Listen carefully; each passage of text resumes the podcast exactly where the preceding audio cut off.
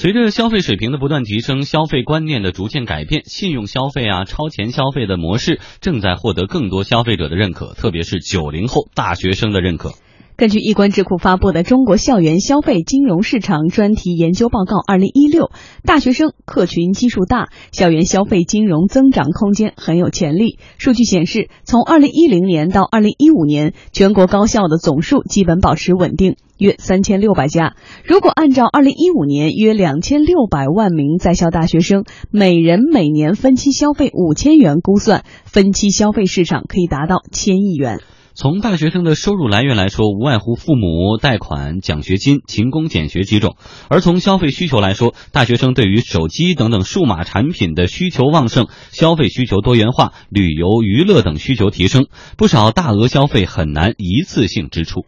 信用卡作为传统的信用消费方式，对于大学生来说竞争力是并不凸显的。报告显示呢，大学生信用卡从二零零四年兴起，市场呃迅速攀升，但是由于坏账增多，二零零九年大学生的信用卡被银监会叫停。近年来，在互联网迅速发展的大环境下，像分期乐、去分期、爱学贷、优分期等等，不少针对高校学生的分期购物平台纷纷出现。分期乐公关总监高盛今天接受天下公司财采访时说，平台已经拥有了超过五百万的用户，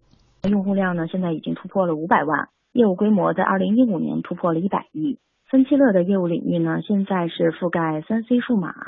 洗护、美妆，然后运动、户外，包括一些演唱会啊、电影票这样一些生活娱乐类的服务。那么今年呢，二零一六年，我们也针对学生群体的一些需求，开拓了我们的旅游、驾校、培训这样一些业务类型，基本上覆盖了大学生生活场景的方方面面。学生可以选择分期乐提供的这些线上的服务，分多少期来支付他的交费。我们也会针对大学校园周围的一些商户，那学生可以在那儿用分期乐的这种分期支付的方式来进行线下的这个消费。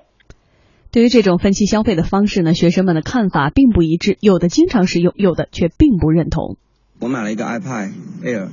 啊，你一下子拿不出那么多钱，只能走一个贷款的方式，然后就是慢慢还，慢慢还嘛。一个月还那么多的话，像也没有什么压力。呃，主要是门槛低啊，然后呢，需要的信用凭证低。我觉得还是要量力而行吧，就是你有多少钱就买多少钱的东西，因为分期付款的话，它的总金额是肯定比它原来的金额要大的。账算的还是挺明白的哈，分期付款不会让你白分期的。前面呢，我们提到银监会之前叫停大学生信用卡很重要的原因就是坏账率不断攀升。现在换到分期购物平台上，情况怎么样呢？按照分期乐公关总监高盛所说，目前平台坏账率低于百分之一，在行业内处于低位。平台会设置严格的信用评估和风险评控体系。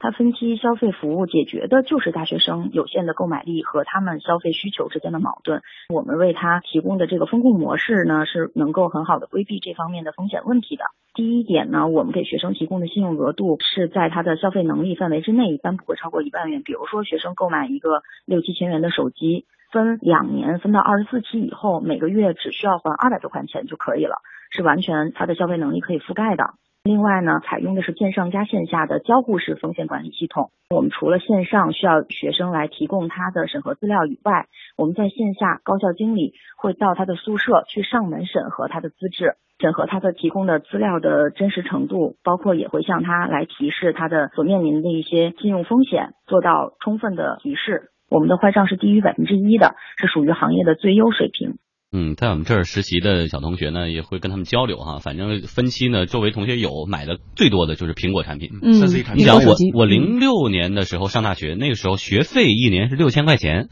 而一个苹果手机六 S 也得六千块钱。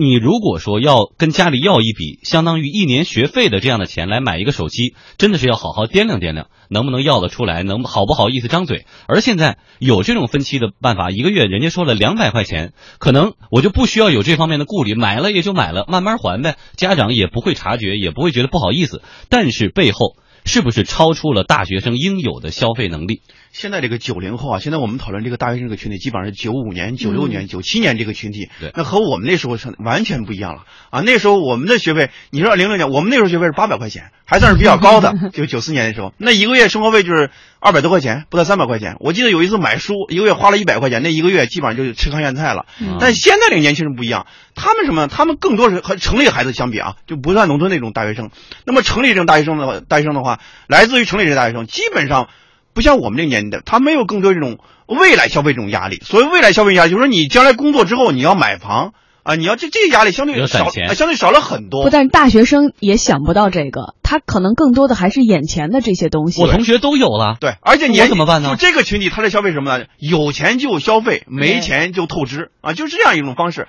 我觉得这个是确实是这个产业确实是非常细分和非常精准的这样一种消费的一种模式，它填补了市场这种空白。所谓市场空白，就是银行和金融机构在这个体系里面，在庞大的校园体系里面，其实是没有覆盖的，或者说退出了，已经退出了。为什么当年退出？就是因为坏账率比较高。为什么坏账率比较高？因为那个时候的消费环境可能还并不并不能够支撑那个时候的大学生来接受这样一种分期付和消费贷的这样一种方式来进行透支和提前的这样一种消费，等于是预期未来嘛。那么现在的话，你可能买一个 iPhone 的这种这个 iPhone 六的这种手机，可能两年的时间啊，每个月可能几百块钱，就是把一个集中的集中的风险，经过一个长期的时间来进行一种分呃来进行一种分散。通过这样一种方式的话，对于个体来说没有更多这种压力。和风险，但是呢，我觉得我们地方面，我觉得要肯定这样一种商业模式，它确实是一种非常精准和非常细分的。但是我们要看到另外一方面，就像潘多拉魔盒一样，它打开了之后，也有很多新的和豁然那种风险。所谓的豁然风险就是什么呢？对大学生这个群体来说，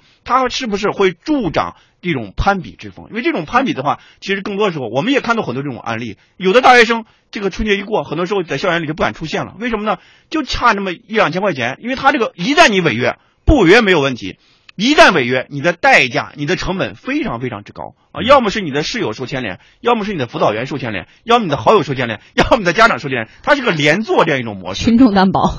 对，连坐这种模式，所以的话。如果说没有违约还可以，一旦违约，你的成本代价那就是不可不可同日但是啊，从好的方面，从积极方面来想的是，呃，是不是大学生有了这样的一个消费需求，然后他也没有说啃老跟父母伸手，然后呢，通过自己的不论是勤工俭学也好，这个勤俭吃穿也对，然后每个月通过还这两百块钱用到了他心仪的三 C 产品，呃，也算是一种提前的理财或者是消费或者是规划，然后每个月还能够呃省吃俭用出这两百去还款，他至少提前有了一种规划意识或理。才意识呢？我觉得还是得量力而行。就如果说，因为学生的话，现在也有很多收入了，外面实习啊，外面兼职、啊、发传单什么的，也有一些基本的一种收入。那么你做这种透支消费的话，能够占到你当月这种收入的话，大概的成本大概有多少？你不能是一个完全透支或或者超前消费这种方式。如果说你透资额度过大的话，我觉得，比如每个月一二百块钱，这是一点问题都没有的。但是这其实不是一种常态。据我所知，很多年轻的大学生每个月可能至少要还一两千，这还是少的，可能有更多是两三千。而且买个手机一两百。再买个 Pad 又一两百，再买个别的又一两百，累计起来一个月还不少呢。对，怕就怕这个，而且是什么呢？现在就是很多农村来自于农村的这种大学生，他的呆坏账的比例可能会更高。因为什么呢？我们看到回一些数据，之前的时候我们有个什么国家助学贷款，这个助学贷款的坏账率非常之高。中国之声也报道过，最高是百分之十一，百分之十一左右。有的省像贵州省这些地区达到了百分之三十。为什么这么高？就是很多时候大学生呢，他未来就是在走出校园之后，他对什么？很多时候走出校园就失业。因为现在失业率也是比较高，大概百分之十五就大学生的失业率。那么农村的来自农村大学生的失业率更高，大概百分之三十。所以说，我觉得我还是我觉得我可能相对保守一些。我觉得我应该奉劝那些九零后的大学生，不管你的财力如何，毕竟这个钱更多的时候还是要靠你的背后那个债呃债权人来还钱的，就是你的父母啊，他们来背这样一种债务的话，一定要量力而行，而不是过度和过分的透支你的未来那种消费。而且就像刚才的一位大学生朋友所说的那样，道理也很简单，不会白让你这个分期，最后加起来的总数一定比你一次性付出的要可能要多很多哈。我们来继续来介绍相关的这个事件的背后的情况，分期乐呀、区分期、优分期、爱学贷等等一大批面向大学生做分期购物的创业公司，很受资本的青睐。像分期乐、区分期都先后获得了京东、蚂蚁金服等等大集团的战略投资。其实呢，作为投资方的京东、蚂蚁金服本身啊，也推出了自己的分期信贷消费服务。比如说，蚂蚁金服旗下支付宝的花呗，京东旗下三十天免息期的京东白条。京东呢，还把目光瞄准了大学生群体。去年呢，也在北京、上海、广州、四川等地的部分高校推出了校园白条，学生呢，用户开通后就能获得三千元到八千元的信用额度。京东金融消费金融事业部高级总监许玲告诉记者说。希望这种创新的金融产品能更好的把消费体验带给学生群体，并且呢构建学生群体的信用模式。无论是京东白条还是校园白条，我们都是通过白条这样的一个创新的金融手段，最终的目标是把京东的一个良好的一个消费体验给我们的消费者。白条只是一个支付的一个工具，让客户可以先消费后付款。无论是既有的这种白领客群，还是现在我们在尝试新的一个校园客群，只是客群的属性的变化。业内分析，部分校园金融服务商目前已经将触角延伸到校园周边的消费需求，比如说医疗美容、考驾照等等服务领域。未来大学生分期平台将借助征信信息，逐步拓展到毕业生的消费场景，比如说买房啊、结婚装修啊、买车等等的这些呃大额的消费。分期乐公关总监高盛告诉记者，分期乐也会有场景拓展这方面的规划。就是我们会根据他这四年以来的消费信贷记录，如果他的记录非常良好的话，我们其实是可以在学生毕业以后继续来为他提供服务。我们会伴随用户来进行成长，就是他的额度也是根据他的呃信用记录可以来增长的。我们是从校园场景来进行切入，以后呢也不排除我们会做业务方面的拓展，嗯，向其他人群来提供更丰富的金融服务。嗯，所以我们看到的这些以大学生分期消费为创业项目的创业公司，相比于大的财团，京东本身、阿里本身的这些白条服务，它的优势在哪？它的更多的优势，目前来看，更多时候是一种地推的优势，是网络的这种优势、渠道的优势。我觉得未来的话，这些呃分期的这种平台的话，更多时候是一一第一是线上，因为它没有线上的流量优势，呃和京东相比和阿里相比，它没有更多的流量优势。嗯。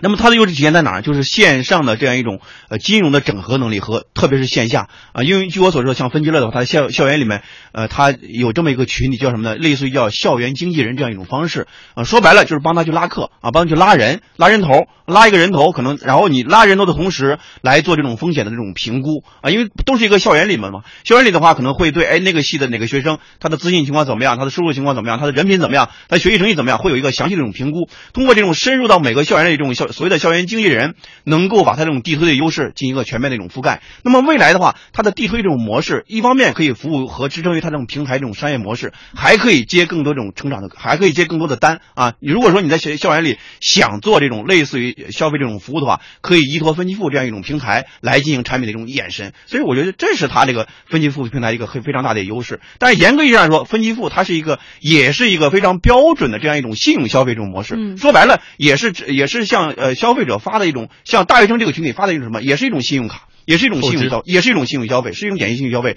而且它这种额度、它的利息和和这种违约这种成本，比传统的金融机构，比传统银行还要高很多啊。只是说更多的时候，因为是你支付的这种小额的这种信贷，所以说你没有体验到和没有体会到更多的违约这种代价和成本。但是，一旦违约，这个代价确实是一般的大学生所不能够承受的。那么，我觉得目前来看，不管是阿里也好，京东也好，更多的时候已经开始投资和介入到分期付这个平台里面。他们更多的时候这种布局还是基于大学校园的这样一种深入的一种布局。那么分工非常的明确，像京东、京东的金融，它更多的时候是基于呃分期付这样一个平台，提供这种金融的支撑和物流这种配送和产品的这种体系这种架构这种设计。那么平分期付的平台。更多的时候还是基于校园来形成这种核心优势，所以我们看这些分期付的平台，近几年以来，更多的时候还是通过人海战术的这种方式来在在中国这个几千个校园里面来进行一种密集这种推广，通过这种推广形成它的核心竞争力。还有一点就是，其实这些大的平台还是看中了这些孩子，可能将来再过五年，他们就是非常好的主流的消费的能力，或者是再过十年，他们接下来就会有买房、买车、结婚的需求。